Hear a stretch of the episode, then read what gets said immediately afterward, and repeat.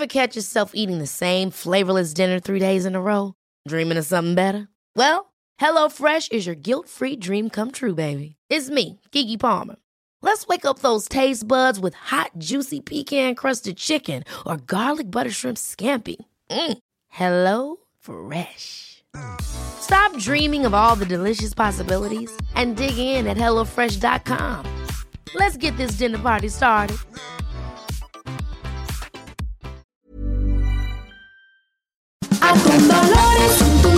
Atún Dolores. La calidad se prueba. Presenta. GastroLab es un lugar donde cabemos todos. Aquí encontramos historia, recetas, producto, materia prima, vinos y un sinfín de cosas que a todos interesa. Ya que con cocina y vino se aprende en el camino. Déjate llevar por el chef Israel Arechiga a un mundo delicioso que da como resultado GastroLab.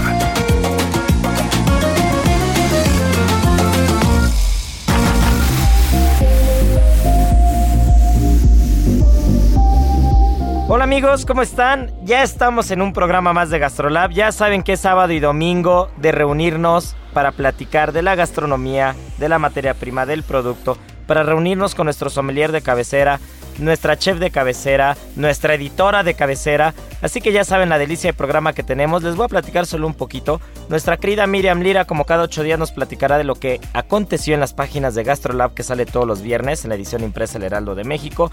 Nos estará platicando sobre un proyecto interesantísimo llamado Cuina. ¿Qué es Cuina? ¿Quién es Chano Saguer? ¿Quién es Fer Prado? Hay muchas cosas que platicar. Tocará un poquito el tema de algunos postres navideños. Y después Marianita Ruiz le seguirá también con el tema de los postres navideños porque hay una serie de historias bastante interesantes. Después nuestro sommelier de cabecera Sergio Ibarra nos hablará un poco sobre los maridajes de la cena de Navidad, qué vinos va con qué cosa. Haremos una actividad divertidísima. Vamos a embarcar al sommelier para que nos diga qué vino recomienda en cada uno de los platos. Y justo hablando de platos navideños, estaremos tocando un poco todas estas preparaciones tradicionales que no pueden faltar alrededor de la mesa. Así que ya saben, esto es GastroLab, no se nos despeguen porque empezamos ya. Las 8 de GastroLab. Es momento de dar un repaso por nuestras páginas.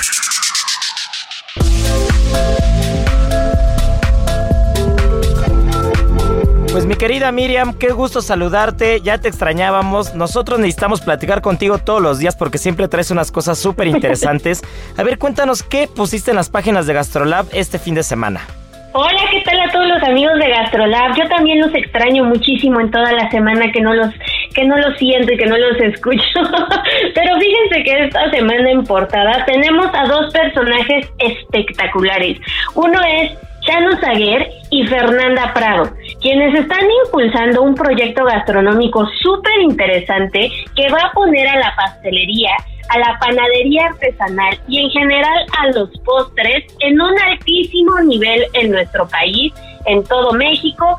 Este proyecto se llama Cuina y está en la colonia Roma. Pero primero, antes de arrancarnos, empecemos por explicar quién es Chano Zaguer. De entrada, es una autoridad en el universo de los postres, que junto con otro gran chef pastelero, Jordi Butrón, formó una de las parejas profesionales más reconocidas en todo el mundo de los postres. Con Butrón fue cofundador y codirector de la Escuela de Postres de Restauración Espai Sucre en Barcelona, en España, y ha trabajado durante muchísimos, muchísimos años en la creación de un completo universo conceptual, metodológico, todo alrededor de los postres. Porque si ustedes no me van a dejar mentir y tampoco el chef, es que a los postres no le hemos dado el lugar que se merece dentro de la gastronomía. Siempre lo dejamos como el refilón, como lo que queda al último, y la verdad es que hay toda una maestría detrás de cada uno de ellos y, de, y merece que de verdad le pongamos como el acento para que sea dignificado de la manera que se debe. ¿A poco noche? Mi querida Miriam, yo ahí sí, ahí sí, por primera vez en la historia no voy a estar tan de acuerdo y creo que Marianita tampoco, porque habemos muchos dragones de postres de verdad y habemos muchas personas que podemos ir a ciertos restaurantes solo por los postres. Y mira que, mira que yo no soy, yo no soy bueno para la repostería. Me gusta mucho idearla, pero no ejecutarla. A mí yo soy amante de la cocina salada, pero la cocina dulce no es lo mío. Sí me gusta idear, sí me gusta pensar en los postres, me gusta cómo eh, se estructuran, cómo, cómo se, se, interpretan también, porque hay una forma muy diferente entre cómo se, lee un cómo se lee un postre en una carta y después cuando lo vas probando los, las capas de sabores. Yo sí creo que los postres están tomando mucha, mucha importancia. Recordemos también que Spice Sucre estuvo también en México, ¿no, Miri? Entonces estuvieron durante un tiempo en México y estuvieron formando a muchos reposteros y hay, y hay ciertos lugares en México, por ejemplo la postrería en Guadalajara, que, que, son lugares que únicamente se centran en hacer postres y hacen unas cosas asombrosas, ¿no? Entonces yo sí creo que, que tanto Chano como Jordi han hecho muchas cosas por, por dignificar el tema de los postres, pero creo que cada vez tienen mucho más importancia, ¿eh? Sí creo, sí creo que los postres son parte fundamental en una carta, en un restaurante, y sí creo que vemos muchas personas que podemos ir a un restaurante solo a probar algún postre. Sí, definitivamente. Y bueno, Fer Prado, y Shano desde agosto de 2020 decidieron emprender y este bueno Fer Prado este les, les cuento un poquito. Ella es mexicana es una gran chef repostera una de las mejores que tiene nuestro país. Y pues decide emprender con Shano con Cuina en donde van a ofrecer, o ya están ofreciendo más bien, pastelería de autor, un restaurante que apenas ahí va caminando la cosa, una academia y un espacio para eventos. Entonces, retomamos otra vez lo que ya hemos dicho en este espacio, que la pandemia nos ha dejado diversificar completamente lo que están haciendo ahora los chefs. Ya no, ya no solo se centran en una sola pastelería o en un restaurante, sino que ahora tienen diversas ramas en donde puedan tener un poco más de campo de acción. Imagínense, este lugar va a tener pastelería, restaurante, escuela y eventos. Entonces está cañón, vienen con todo. Y está en la calle de Tabasco 46 en la colonia Roma y está abierto por ahora de las 11 de la mañana a las 7 de la noche. En cuanto empiece como avanzar como todo el tema de la pandemia, poco a poco irán este pues abriendo nuevos espacios, más horarios y tal, ¿no? Y el nombre es muy peculiar, Cuina, pero con la primera C como rotita, como si estuviera escrito en catalán, y son las iniciales también de Culinary Innovation Academy. Y también significa cocina en catalán. Y en mexicano ellos dicen que es puerca o puerco que es un cuinito. De ahí que el loguito, cuando ustedes lo vean, es como una cerrotita y parece, parece como la colita de un cerdito. Entonces, hasta en el nombre tienen ya todo el concepto. Y pues, ¿qué van a encontrar en este lugar? Va a ser un sitio en donde lo que les decía, la pastelería y la repostería va a tener todo el protagonismo que se merece. Recordemos que los catalanes han puesto a la repostería en un escaparate eh, de primerísimo nivel mundial. Solo con recordar dos nombres, Albert Adria y Jordi Roca, pues veremos un poco de lo que se ha logrado. Creo que esta sinergia o esta fusión de culturas, de repostería, de ingredientes, de materia prima, pues va a aportar muchísimo a la gastronomía mexicana. Heraldo Radio. Y pues ya cada vez estamos más cerca de Navidad y pues ya que estamos hablando de postres, ¿ustedes conocen la historia que hay detrás del pastel en forma de tronco navideño. ¿Tú la conoces, Chef? No, yo no, no sé si Marianita sí, pero a ver, ¿por qué no nos la cuentas? Bueno, pues resulta que este rollo, que es como un panque, generalmente de chocolate, que lleva crema y que siempre va acompañado de frutos rojos, pues viene de una tradición más antigua que la mismísima Navidad, proviene de una costumbre celta. Cuando llegaba el Yule, que para ellos era como el solsticio de invierno. Entonces, cuando llegaba esta época, cada familia salía a buscar un tronco. Iban y hacían este, toda una dinámica para encontrar el tronco más bonito, el más frondoso, el más grande que pudieran cargar, se lo llevaban a sus patios, a sus casas y le prendían fuego. Y al arder, este tronco alejaba simbólicamente toda la toda la oscuridad y preparaba como su camino para el año nuevo. Así celebraban el nacimiento del sol, la vida que estaba por llegar, despedían a todo lo malo y pues este tronco tenía que arder durante tres días. Y pues este ritual se hizo tan pero tan popular que cuando llegó el cristianismo, pues las autoridades, pues ya saben, como siempre, espantados de todo lo que hacíamos en otras culturas, pues prefirieron incorporarlo, pero dijeron, no, espérense, ya no vamos a quemar árboles, ¿no? Ahora este tronco de Navidad se va a transformar en una representación hermosa y deliciosa que va a ser un pastel. Y así es como nació el tronco navideño. ¿Cómo la ven? Ay, mira qué buena historia. Siempre como que la cultura celta tenía, ha tenido eh, mucha influencia en estas, en estas tradiciones o en estas eh, historias alrededor de las mesas y de las, de las hogueras europeas, ¿no? Como que los celtas siempre, siempre han estado muy ligados eh, a muchas, muchas historias. Me recuerda un poco a la noche de San Juan de la quema de brujas en Galicia, en España, que es igual una tradición celta, en la que en el solsticio de verano lo que hacen es prender una hoguera en el mar para simbolizar una quema de brujas y se hace eh, una bebida llamada queimada, ¿no? La típica queimada con un orujo, con un orujo de hierbas y eso también es de origen celta, entonces me, siempre me ha interesado mucho como esa cultura celta, no he tenido oportunidad de acercarme mucho, de aprender mucho de, de ella, creo que cada vez nos iremos metiendo un poco más, porque estoy seguro que con todas esas tradiciones que, que ha habido durante, durante tantos años, en los últimos siglos, pues seguro que habrá muchas cosas interesantes que nos falta descubrir, ¿no? Así es, pero también nosotros no nos quedamos atrás. Como les platicábamos ya desde el programa pasado y al inicio de este, pues la gastronomía mexicana también tiene de dónde cortar. Y una de las historias más bonitas que tenemos o de las tradiciones que tenemos en Navidad son los romeritos, ¿no? Estos quelitos que comemos en cada fiestas decembrinas y que son infaltables y es una tradición que surgió en los conventos. Las monjas crearon este platillo que fuera muy barato, pero que a la vez fuera muy sabroso y con los ingredientes que tenían a la mano. Y originalmente este platillo se le conocía como revoltijo, no le llamaban romeritos. Y, se llamaba revoltijo por toda la mezcla de ingredientes europeos y mexicanos que llevaban, ¿no? Porque ya ven que los romeritos llevan papas, nopales, camarones, nueces, cacahuates y mole, ¿no? Nuestro, nuestra gran corona con el mole. Y pues no se sabe exactamente cuándo, cuándo empezó la tradición de servir este, los romeritos en las fiestas navideñas, pero lo que se cree es que debido a que es un platillo sin carne de res, encajaba perfecto con la vigilia de cuaresma y de Navidad, porque antes se acostumbraba que antes del 24 de diciembre se hacía un día de vigilia y pues ya el festín navideño se llevaba a cabo hasta el 25 de diciembre. Un poquito hemos cambiado las cosas, pero eso sí, los romeritos son un ingrediente muy mexicano y en ningún otro país vamos a encontrar un platillo similar que es extremadamente cuidadoso en todo el, cuidado que se pone a cada ingrediente y los sabores, ¿no? Una mezcolanza increíble.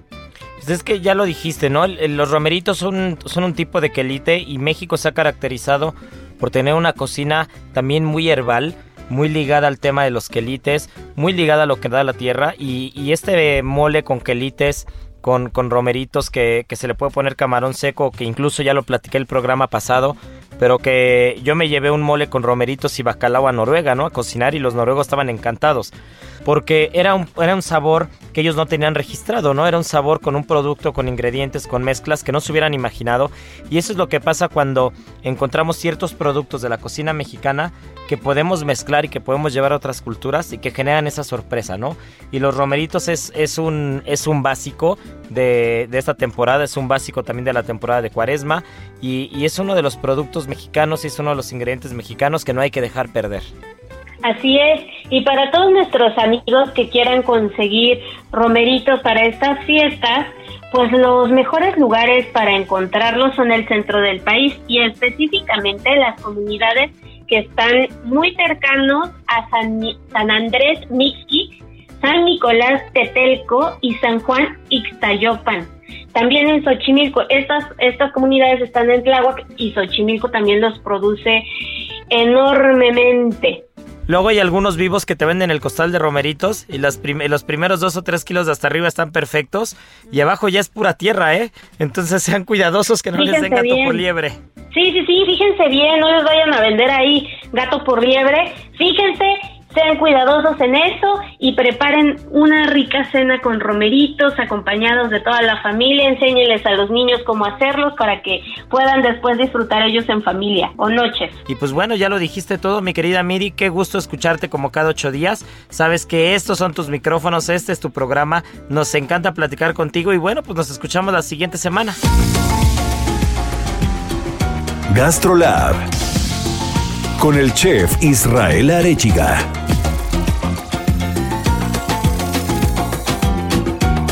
Bueno, pues ya nos dejó un poquito encarrerados Marianita, Miriam, con, con el tema de, del tronco navideño, de los postres navideños.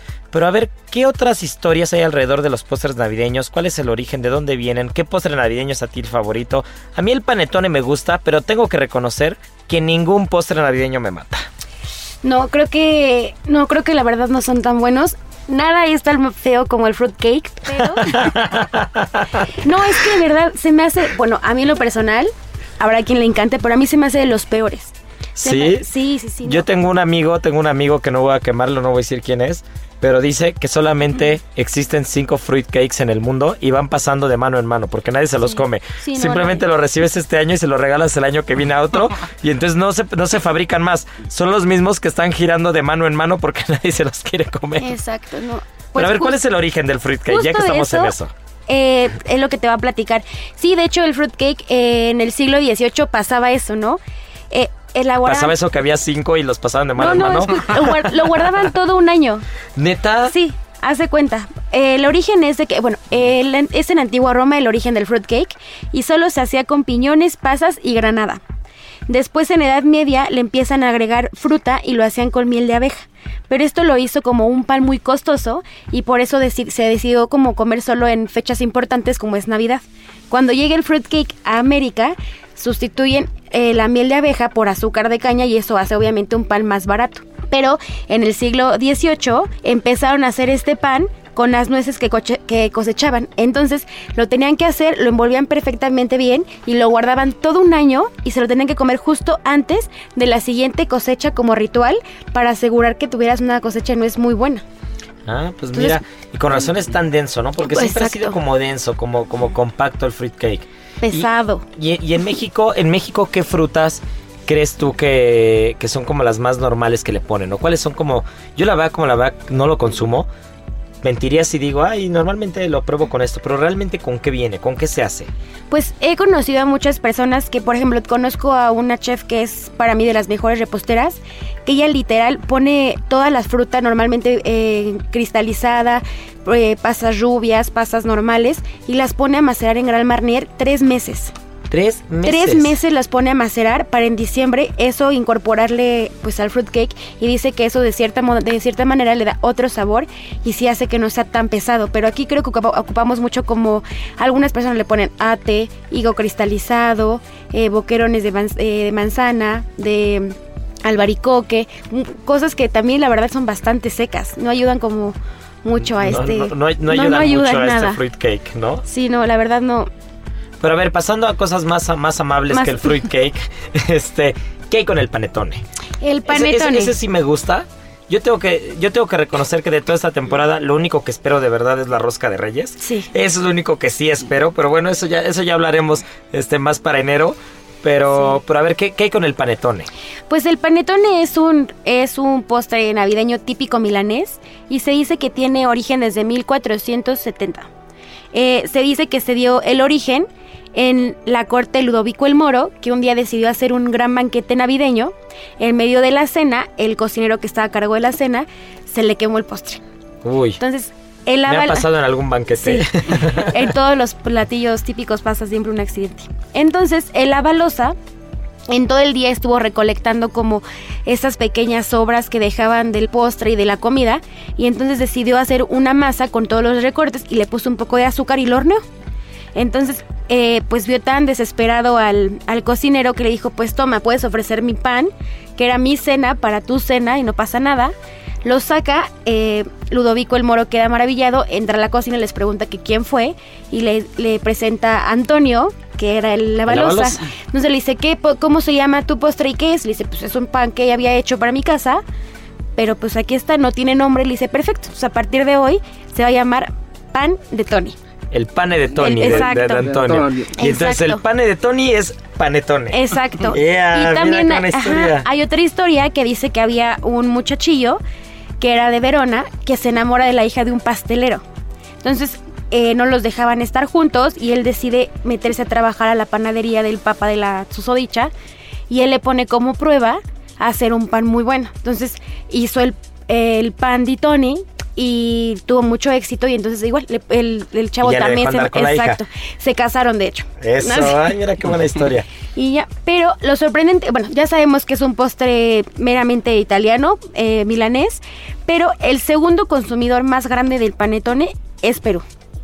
Se dice que por el año consumen por familia entre 5 y 6 panetones y de hecho ellos tienen, eh, Nestlé es el mayor productor en toda la parte de Sudamérica. Venden demasiado. Después de ellos consumen mucho Argentina, Chile y Uruguay. Y de hecho ellos tienen una, o sea, lo ocupan bastante porque también lo usan, es muy típico que lo coman en sus fiestas patrias, ¿no? Y bueno, otra peculiaridad de, de este pan es que se hace con una harina muy especial que se llama Manitoba. Esta harina es como de un trigo, es más eh, más proteica que la que ocupamos normal de fuerza y es más fina y es como muy es muy buena para estas masas de fermentaciones largas. Entonces, si ubican también el panetone, ubicarán que es un, un pan bastante alto. Entonces, este pan es muy graso, por eso si también se han dado cuenta, cuando sale del horno lo voltean, Justo lo eso te iba a clavan preguntar que yo he visto que los clavan como con unos palitos o varillas por o algo abajo. y los dejan de cabeza. Exacto. ¿Eso por qué? Es porque es un pan, es, queda como tan esponjosito, tan fluffy y tiene tanta mantequilla que si lo dejaras normal colapsaría. Entonces lo ponen boca abajo para que mantenga esa, Esa forma estructura. de esa estructura, esa forma de cupulita y hasta que no esté perfectamente frío no se puede voltear Ay, para mira, que con- eh, para que conserve su cortecita. Qué padre. ¿Cómo de qué tamaño es un, un panetone tradicional, más o menos? Pues 30 son como 30 centímetros de alto. centímetros de alto, sí son súper altos. Sí, sí, como 30 más o menos y algunos eh, son 30 más la pues la conchita este de encima. ¿Y panetones buenos en México? ¿El de Pane- sucre y cacao? sucre que y cacao. que siempre está sucre y cacao. Sucre y cacao creo que es el que tiene los mejores panes para todos nuestros eventos especiales. Sí, ¿verdad? Creo que sí. Sí, es el favorito. es el favorito de la casa. Es el Y favorito. luego nos vamos con otra que, que, que esas, esas me gustan remojaditas en un buen café, son una delicia. ¿Qué hay con las galletas de jengibre? Las galletas de jengibre. Pues hay que recordar que esta raíz llegó a Europa eh, mediante la ruta de la seda. ¿No? Entonces, en un principio, eh, por ejemplo, de la Edad Media ocupaban el jengibre para agregárselo a la carne y tapar estos olores como ya un poco fuertes, ¿no? Exacto. Entonces, después eh, ellos empezaron a hacer como agregárselo a las masas y las de- les hacían como, eran nada, redondas y las decoraban con hojas de oro. Entonces, eh, pero aquí realmente la impulsora de estas galletas fue la reina Isabel I de Inglaterra, quien eh, en algún momento le pidió a uno de sus cocineros que hiciera galletas en forma de cuerpo humanos y cada uno simbolizaban a los miembros de la corte y a sus pretendientes. Entonces las decoraban muy bonito y en la cena las regalaban a las personas, ¿no? Ese es como el origen de la galleta como tal en forma de cuerpito. Pero después los hermanos Grimm hacen el cuento de Hansel y Gretel. Entonces, como recordarán, se encuentran a la bruja y la bruja tiene una casa hecha de galleta. Esta galleta era de jengibre y entonces de ahí dicen que eso fue como el realmente el boom, que pues la galleta de jengibre y luego ya vino Shrek y sale la galleta de jengibre. Exacto, entonces Y se vuelve más famosa se vuelve todavía, más ¿no? famosa y se dice que es como muy navideña realmente porque se empezó a, eh, a usar mucho que construían las casas entonces era como este acto de estar en familia y de hacer como una actividad juntos que simbolizaban como lo- por los colores por por los sabores y por todo esto ¿Hay, hay algún otro póster que a mí me encanta, que no sé qué tan navideño sea, pero para mí un buen strudel de manzana me parece también una cosa que no puede faltar en una mesa de Navidad. Ay, me encanta. Yo el año pasado hice strudel de postre navideño. Ay, qué rico. Es que aparte de la combinación manzana-canela, es Sí. como que esos aromas, esos sabores, te remiten totalmente a la Navidad, ¿no? Te remiten totalmente como, como, a, Sí. como a esta época. Porque aparte también vamos a encontrar esos sabores en el ponche. Sí, Que un buen ponche, un ponche con piquete o sin piquete, pero un buen ponche no puede faltar en la mesa mexicana en fin de año. Y, y habrá quien diga, yo le pongo jamaica, yo le pongo tamarindo, yo le pongo manzana, no le pongo manzana, yo le quito. Para ti, Marianita, ¿qué es lo que sí o sí tiene que tener un buen ponche? pues en mi casa la verdad es que mi mamá le pone jamaica y tamarindo las dos. Las dos cosas. Las dos, jamaica, tamarindo, Tejocote. tejocote, eh, caña, la caña es mi favorita. Yo puedo sacarle la caña a todo el ponche. Un poquito de un poquito de roncito ahí, alguna cosa ahí que le dé le dé saborcito y andar comiendo la caña toda la Navidad. sí. aparte la chupas, la regresas, la vuelves a chupar, la regresas. Guayaba también. El piloncillo creo que es muy importante en el ponche. Digo, no es como que nos haga falta más dulce con toda la fruta, pero creo que sí sabe cuando no tiene piloncillo. Sí, sí, sí. La verdad es que un buen ponche tiene que tener buen piloncillo, tiene que tener su aromático, su canelita, puede tener su jamaica ahí. Lo importante es mantener vivas esas tradiciones. Lo importante es siempre estar reunidos en familia, hacer actividades como la galletita de jengibre o como muchas cosas que, que, se relacionan con la Navidad también por el hecho de compartir juntos, ¿no? Y la cocina es de compartir, la repostería es de compartir. De estas fechas son de estar en familia, estar reunidos alrededor de la mesa. Y bueno, pues no se nos despeguen porque seguimos ahora sí con platos de Navidad y maridajes. Gastrolab es un lugar donde cabemos todos. Vamos a una pausa y regresamos.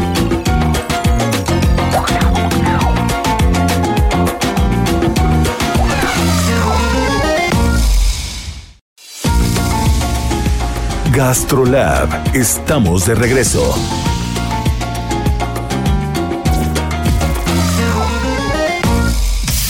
Del vino a la palabra con el sommelier Sergio Ibarra.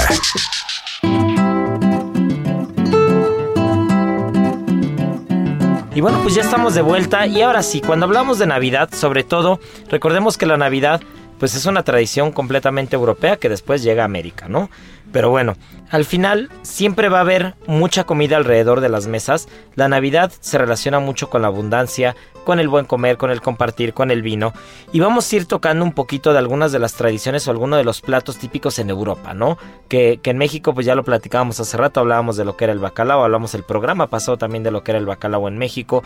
Hemos estado platicando mucho alrededor de la mesa aquí de los romeritos. Pero ¿qué pasa en Europa, no? ¿Qué pasa sobre todo en países como España, como Alemania, como Italia?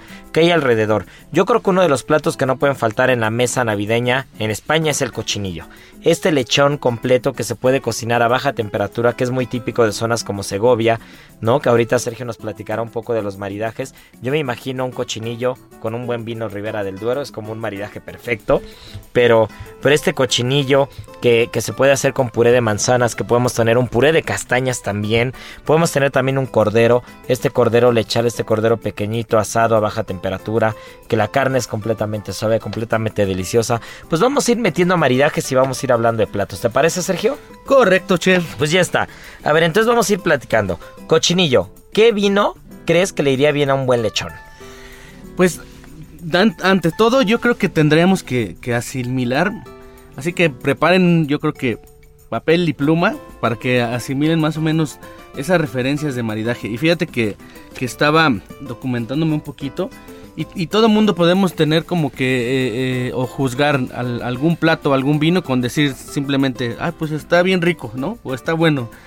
Pero, pero hay, que, hay que tomar en cuenta unos parámetros. Miren, si quieren anotarlos, uno es la salinidad, otra es la, la percepción dulce, otra es el aspecto graso, otra la percepción amarga, el especiado. Y todos estos elementos los vamos a encontrar entre los platos y los vinos, ¿no? Así que ya una vez anotando eso, pues tenemos ya, parte, está, ya, está, la Navidad, ya está la mesa puesta y, siempre hay diversidad de, de, platillos, ensaladas. Y a mí me gustaría empezar, por ejemplo, tenemos... Mm, todo el mundo, a veces en las cenas o de Año Nuevo o de, o de Navidad, tenemos eh, como que... Pues le damos mucho sentido más hacia el plato o al vino. ¿Qué eliges, no? ¿No? Pero bueno, ya tenemos algún plato. Vamos a, vamos a tratar de, de, hacer esa referencia. Eh, supongamos, tenemos eh, algunos aperitivos. ¿Qué, ¿Qué, darías tú de aperitivo en, unas, en una...? A ver, vamos a imaginarnos. Vamos a ir por platos para hacerlo más fácil, porque si no, no nos van a entender nada. Entonces, a ver, vámonos por platos. ¿no? Estamos en España. croquetas de jamón serrano. Croquetas de jamón serrano. Pues podríamos tener en casa tal vez algún vino blanco como aperitivo, ¿no? Que te va a limpiar esa grasitud, que te va a ayudar con la parte del jamón serrano. Pensemos en uvas como la Chardonnay, que es lo más fácil. Podemos pensar en una uva también que se llama Biognier, que tiene pues esa incluso hasta esa untuosidad que conlleva a ir de maravilla con esas croquetas. ¿Por qué la Chardonnay es la más fácil? La Chardonnay, bueno, no es la más fácil o es la más sencilla de encontrar en el mercado. Yo. ¿no? Es lo que quise decir, ¿no? Vale, después dejemos las croquetas de lado. Vámonos con un maridaje complicado, un, ma- un maridaje difícil. Una sopa. Una vamos sopa. a imaginarnos una. Vamos a imaginarnos una sopa de cocido, una sopa esta con fideos, con carne de res, con garbanzos, con un poquito de arroz incluso. A ver, ¿qué le pondrías a una buena sopa de cocido? Y recordemos que las, las sopas son los maridajes un poquito más difíciles, pero no imposibles. ¿Por qué? Por, por el choque de temperaturas. Eh, cuando ponemos la, la sopa en el paladar y lo juntamos con el vino, lo primero que se va a volatilizar o evaporar pues es el alcohol, ¿no? Entonces hay que tratar de saber empeta- eh, empatarlo, perdón. Y aquí me imagino pues una manzanilla, ¿no? Algo sencillito. Una manzanilla, para quien nos escucha, ¿qué es una manzanilla? Una manzanilla es, es un vino generoso que se produce en, en el Triángulo de Jerez, que es San Luca de Barrameda, Jerez de la Frontera y Puerto de Santa María, ¿no? Y, y son vinos que se elaboran a partir de una uva que se llama palomino. Y la manzanilla pues, se- se produce específicamente en, en San Luca de Barrameda. ¿no? Es la diferencia entre un jerez y una manzanilla.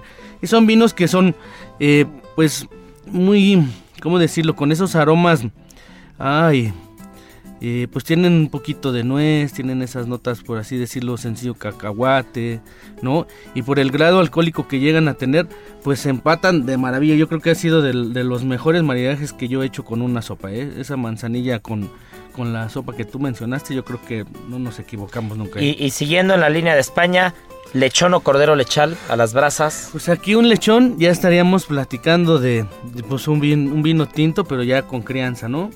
Eh, lo que tengan a la mano podría ser algún Rioja, ¿no? Algún Rioja, algún Ribera del Duero, pero ya pasado por barrica. Comencemos tal vez con algún crianza que ya tiene 18 meses en barrica. ¿Por Sí. qué tiene que pasar por barrica? ¿Qué es lo que va a ayudar para, para complementar o para maridar con un lechón?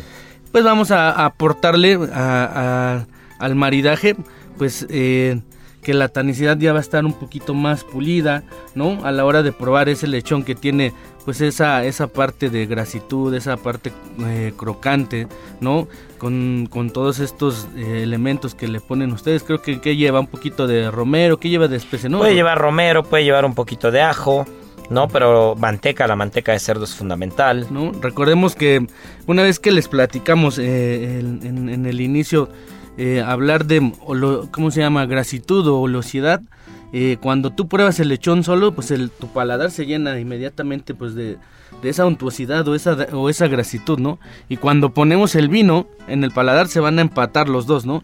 ¿Y qué va a suceder? Que ninguno de los dos eh, va a ganar, al contrario vas a tener como esa percepción, ay, pues más agradable, no sé cómo, cómo describirlo, ¿no? Entonces, para ir, para rematar rápido, cochinillo y cordero con un buen Ribera, un buen Rioja que haya pasado por barrica. Sí, crianza, algún reserva, ¿no? Si quieren verse espléndidos, pues vayan por un gran reserva. Y, y ahí, y ahí le hemos dado, ¿no? Y si nos vamos al lado no de la carne, sino al lado del pescado con un bacalao, por ejemplo, Pues en los bacalaos eh, podemos ir. Yo creo que el- si seguimos el maridaje de línea, pues vamos a tener que ir con los blancos definitivamente, ¿no? Y el bacalao recordemos que es un pescado que también llega a tener esa grasa, ¿no? Ya nos contaste en el programa pasado eh, todo lo que las texturas que llega a tener un buen bacalao. Y aquí pues buscaríamos, yo me iría con algún blanco, pero también con crianza en, barrica, ¿no? O fermentado en barrica. Podría ser mexicano, se me ocurre el Chardonnay, el Casa Grande de, de Madero, que precio calidad vale mucho la pena. Y tiene pues todas esas cualidades, ¿no? También para soportar ya un pescado con, con, con esa estructura. Y si le ponen alguna salsa, yo creo que lo soporta bien.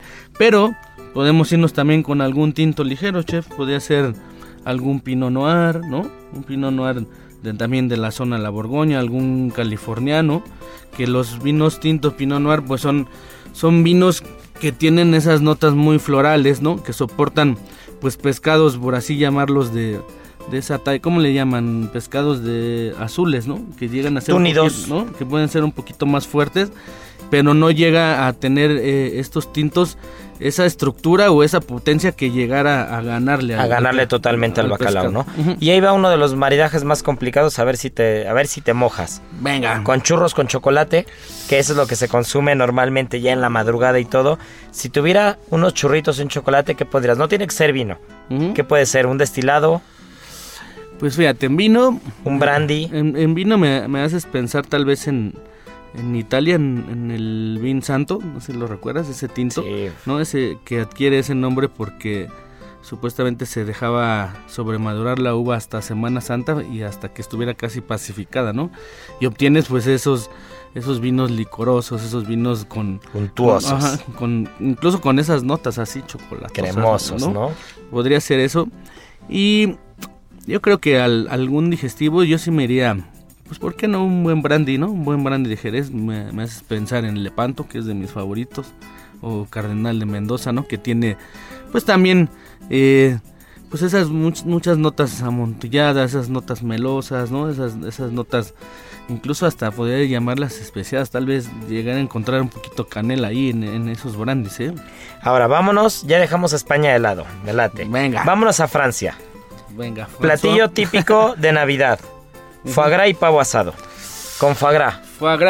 pues no hay error, aquí no hay error, ¿no? Yo creo que nos vamos a, a la zona de Sotens, ¿no? Eh, esta zona que, que se que se hace muy famosa por, por tener esta uva que se llama semillón.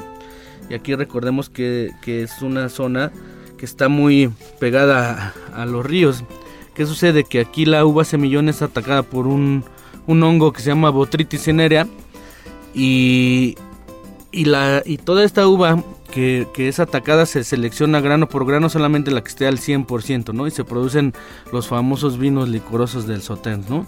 El, más grande pues es el Chateau d'Yquem y es el, el maridaje perfecto. Maridaje perfecto, Chateau d'Yquem no, y foie gras. Ajá, o algún vino del Sauternes, ¿no? Esos vinos licorosos de, de la región de no, no necesariamente tiene que ser el, el Chateau d'Yquem, pero pero es, es yo creo que del, pues no, tú podrías explicar. es el ensamble, es un ensamble perfecto en boca, ¿no? Tienes la grasa, tienes todos los matices del foie gras, tienes esos matices incluso, sí animales, pero que no son demasiado demasiado abrasivos, ¿no? Y aquí hablábamos a, lo mejor de, de, un maridaje de contraste, ¿no? Porque el, el foie... tiene salinidad y tiene mineralidad, se siente la estructura, se siente el hierro. E incluso ustedes como, como cocineros llegas a tener el foie y siempre lo, lo, acompañan con alguna compota, ¿no? Ya sea de... De, higos, de, manzanas, de frutos rojos. Ese es un ejemplo de maridaje sin, sin tener vino, ¿no? y ahora ahí mismo en Francia con el pavo asado.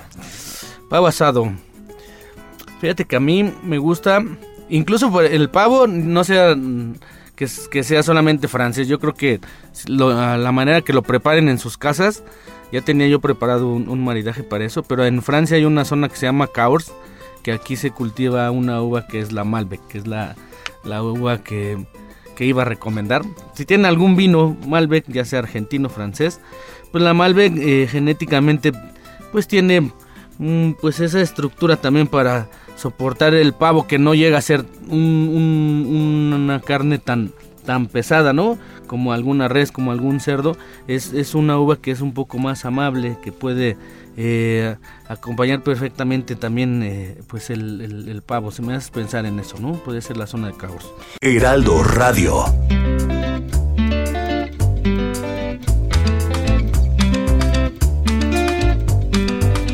Justo ahorita que estábamos en Francia, hay un dato que me encanta de Provenza, que hay un postre tradicional llamado los trece postres. Y esos trece postres representan a Jesús con los doce apóstoles. Anteriormente se hacía pan, pero ahora es con postres, ¿no? Entonces, esa es una de las cosas curiosas que tiene la zona de Provenza en Francia. Y después yéndonos a una de las regiones que a ti te encantan, estoy seguro, Sergio, que los maridajes sé que te vuelven locos los de, los de esa zona. Vámonos con Alemania. ¿No? Que Alemania vamos a hablar primero del tema de lo que es el vino caliente, ¿no? Y el vino caliente especiado, que es muy común en la época, en la época de invierno, justo, justo caminar por las calles de Alemania, por Múnich, o incluso yéndonos a República Checa, ¿no? Yo recuerdo que la primera vez que lo probé, lo probé en Praga, y es ese vino caliente el vino caliente especiado con canela, incluso con un toquecito de jengibre, que es, que, es, que es el aroma de Navidad, ¿no? Es el aroma de invierno. Pero dejando de lado el vino caliente especiado, vámonos a Alemania con pato o ganso. Ganso asado o un pato cocinado, un pato horneado. ¿Qué le pondrías a, esa, a, ese plato típico navideño? Yo creo que aquí iríamos con algún Riesling, ¿no? Algún Riesling que, que es como que la uva reina de, de Alemania tiene ese abanico de, aromas, ¿no? Entre ¿Aguanta la estructura de un pato? Seguro, seguro, porque eh, esa Riesling tiene... No se van a asustar cuando hablamos de acidez, pero la acidez en un vino blanco es la columna vertebral. Si un vino blanco no tiene acidez, créanme que no va a soportar nada, ¿no? Y la Riesling tiene esa acidez perfecta donde, donde te va a soportar especies, picante, grasitud, ¿no? Y yo creo que el, pues con el ganso iría de maravilla, incluso las salchichas que es, a eso iba. Después dejando ya de lado las aves, vámonos con salchichas, ensalada de patatas y coles. No, las salchichas, yo el mejor maridaje que he probado así en, mi vida con cerveza siempre ha sido con salchichas, te lo he dicho muchas veces, ¿no? Esa salchicha alemana con con, con el chocrut, con la mostaza de Dijon. Incluso te acuerdas que alguna vez hicimos un maridaje con con un estilo salchicha, ¿no? Así es. ¿No? Eh, es más, ahí escogimos, ya me acordé, era un Gegustraminer, ¿no? Así es. ¿No? Eh, el Gegustraminer, pues es muy especiado y, wow, yo creo que con, con la salchicha, el chocrut, la mostaza de Dijon, es una locura en el paladar. Eso. Y ya para ir casi acabando todas las partes tradicionales de Europa con estas cenas importantes, Italia. Una sopa hecha de pasta, una sopa con tortellinis. Sopa con tortellinis. Pues aquí tenemos almidones. ¿De qué iría relleno el tortellini? Vamos a imaginarnos algo con espinacas y ricota. Ok. Pues iremos con la uva, yo creo, más clásica de, Italia. Aquí. que la espinaca no es fácil de maridar. Pues habría, habría que escalfarla, ¿no? Un poquito, ¿no? Para eliminar. Pero como tienes la, la parte del queso, ¿no? Y, también, pues, los, los almidones de la pasta. Eh, hay una uva que se llama Sangiovese, que adquiere su nombre porque significa la sangre de Júpiter, ¿no? Y esta uva, esta uva se elabora para elaborar uno de los vinos más interesantes de Italia, que está en el, en el corazón de Italia, en la Toscana, entre Siena y Florencia. Se elabora el famoso Chianti, ¿no? Y, y son vinos que también son muy frutales, ¿no? Que son vinos que que si pasan en barrica pues te van a, dar más estructura para soportar ya platos elaborados, pero yo creo que con esta pasta va de maravilla, ¿no? Son vinos de cuerpo medio, frescos, ¿no? Ideales para, para incluso hasta pizza, algunas otras cosas, ¿no? Aquí uno de los platos que más me gustan de las cenas italianas, el cotechino que el cotechino es como esta piel de cerdo crujiente que se acompaña con lentejas, que también en Francia las lentejas en Navidad, fin de año son muy típicas. Pero a ver, esta piel de cerdo crujiente, este cotechino con lentejas, ¿con qué lo acompañarías? Ah, pues ya me iría hacia el norte, ¿no? Hacia el norte, a esta zona eh, del de los Amarones posiblemente, ¿no? O ahí en el Véneto, o tal vez un poquito más al, noroeste. Amarones de Valpolicella. Ajá, ¿no? Que son vinos pues ya, wow, que, que, que, llegan a tener una gradación alcohólica un poquito más alta, que pueden soportar ese estilo de cocina. Incluso me atrevería con la Nebbiolo, ¿no? Aquí con los, con los vinos mágicos Barolos o algún barbaresco, ¿no? Que, que son vinos ya de más cuerpo, de, de más calidad aromática, de más potencia, estructura en boca que pueden soportar, pues desde cerdo, res, algunos estofados, ¿no? Y ya volviendo a territorio nacional, a nuestro querido México. Venga. A ver, voy a aventar platos y tiene que ser a bote pronto, ¿eh? A ver, empezamos. Venga. Romeritos con mole. Eh, Viña Doña Dolores de Querétaro. ¿Qué uva? Es el espumoso que es un chardonnay, ¿no? Pero tenemos mole, te va a limpiar el paladar con la frescura, la burbuja. Ahí me voy, ahí me voy a clavar tantito. Venga. Yo nunca me hubiera imaginado que un mole era como el acompañante perfecto de un espumoso. Pero eso, eso, eso soy interesante. No, e incluso eh, digo, para los más puritanos, cuando se empezaron a hacer maridajes ya muy atrevidos, de los primeros que empezaron a hacer eh, maridajes, eh, pues se hacía traído era champaña con mole, ¿no? Y todo el mundo decía, ¿cómo te vas a tomar champaña con mole? Pero recordemos que, pues el mole es un producto que que tiene una diversidad, ¿no? De especias. De especie, chocolate, este, manteca, no sé, tantas cosas, ¿no? Pan. Y, y, el, y el- la champaña también recordemos que es una tiene esa diversidad de maridar desde con una ensalada, nos vamos al pescado, puede soportar este res, incluso hasta los postres, chocolates y tiene eh, eh, esa facilidad de limpiarte siempre el paladar por la burbuja que llega a tener en boca, ¿no? Y, esa frescura, esa acidez es como ¿cómo llamarlo? Como cuando te estás tomando un, plato que es muy picante, que es lo que primero que te pones para limpiarlo, ¿no? En México todo el mundo agarra un refresco, ¿por qué? Porque tiene esa, es- esa, ¿cómo decirlo? Ese frescor o, el, o el gas, ¿no? Que te limpia inmediatamente, ¿no? Entonces en un vino, pues la, la champaña o el cava Va a ser esa, esa burbuja ajá, te va a limpiar. cumple, cumple con esa función y además con un mole, con un mole, wow, no se resalta todo, ¿eh? Tienes que hacerlo. Venga, ahora, con un costillar de cerdo en adobo. Mm, pues Ensenada, me haces pensar en Ensenada. Yo creo que pues me iría, regresamos tal vez genéticamente a las uvas, pero yo creo que agarraría Roganto de Nebbiolo, ¿no? Uf, es un vinazo. ¿No? Eh, y además no es caro, yo creo que pueden todo el mundo tenerlo al alcance, ¿no? De, de cualquier súper. Y si de guarnición tiene una ensalada fría de manzana, Wow, es que eso es lo padre, yo creo, de la somelería, ¿no? A veces hay quien se atreve a, a hacer maridajes, pues solamente un plato, un vino, pero cuando tú llegas a un restaurante y de repente tú pides pescado, tú pides cerdo, él pide pollo y elige el vino correcto como para todo, eh, pues yo creo que aquí nos iríamos a, a, a Parras otra vez, ¿no? A Parras y, y me iría con el Syrah, ¿no? El Syrah, pues también tiene esa diversidad de, de ir incluso con cerdo, ¿no? Incluso con res, incluso hasta podría soportar, yo creo, aves también, ¿no? Y yo creo que con la ensalada no tendríamos ningún problema, ¿no? ¿y qué pasa si en lugar de costillar de cerdo es un pavo adobado? Pavo adobado. Pues ya le habíamos dicho. Relleno de frutos secos y carne molida, con Ah, pues pistaches, con nueces. Sin problema, yo creo que el, ya lo habíamos mencionado, algún Malbec, puede ser algún Malbec, puede ser algún Merlot, ¿no? Que son vinos golosos, ¿no? Con, Mexicano, Eh, Merlot puede ser el, eh, uno de mis favoritos, es el, el de Santo Tomás. ¿Y qué crees que Madero está produciendo un Malbec bastante bueno, eh? Lo que va a sacar al mercado, yo creo que el año pasado. Y creo que solamente fue línea de restaurante. Ojalá que ya esté al alcance de todos, ¿no? sí, que lo, que lo puedan ¿No? conseguir. Pero ¿no? si no, algún argentino, digo, sin problema, ¿no? ¿Y qué pasa si no fui tan tradicional con la cena navideña y quise cenar cochinita pibil? Cochinita pibil.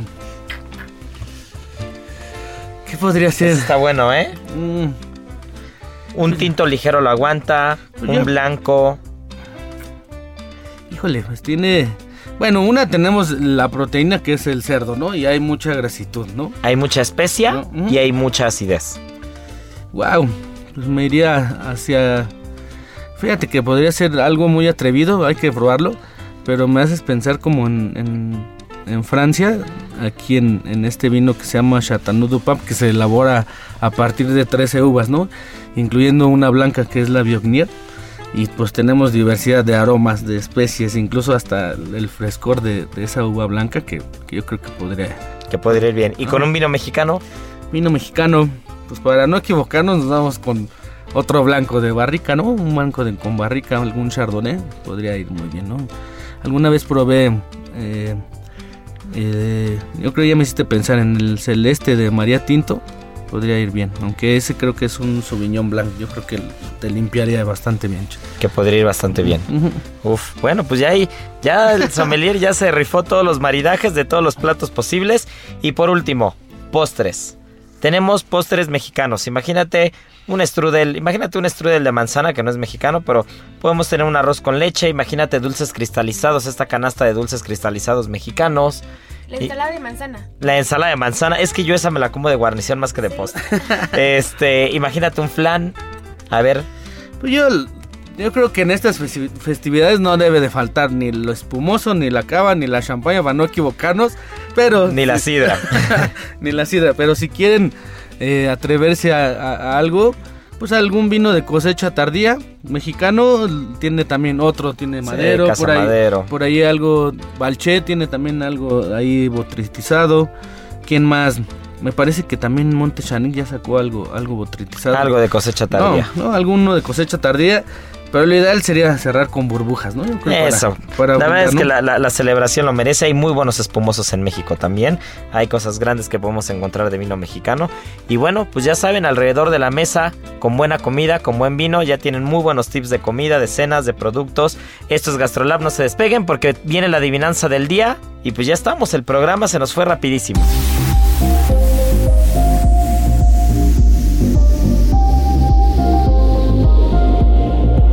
Bueno, pues muchas felicidades al ganador de la semana pasada y la de hoy está facilísima. Así que es parte del ponche, es parte de esta bebida típica que vamos a encontrar en México y en muchas partes del mundo.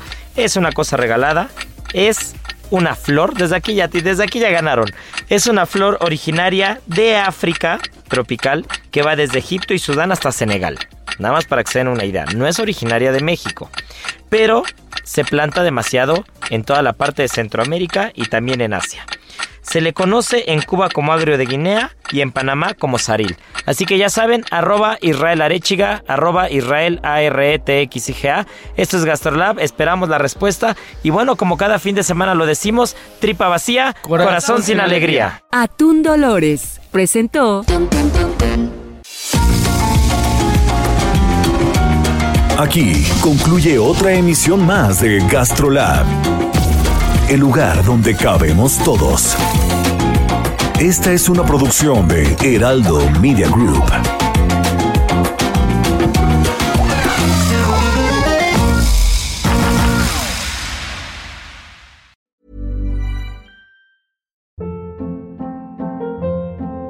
Hold up. What was that? Boring. No flavor. That was as bad as those leftovers you ate all week. Kiki Palmer here, and it's time to say hello to something fresh and guilt-free. Hello Fresh. Jazz up dinner with pecan-crusted chicken or garlic butter shrimp scampi. Now that's music to my mouth. Hello Fresh. Let's get this dinner party started. Discover all the delicious possibilities at hellofresh.com.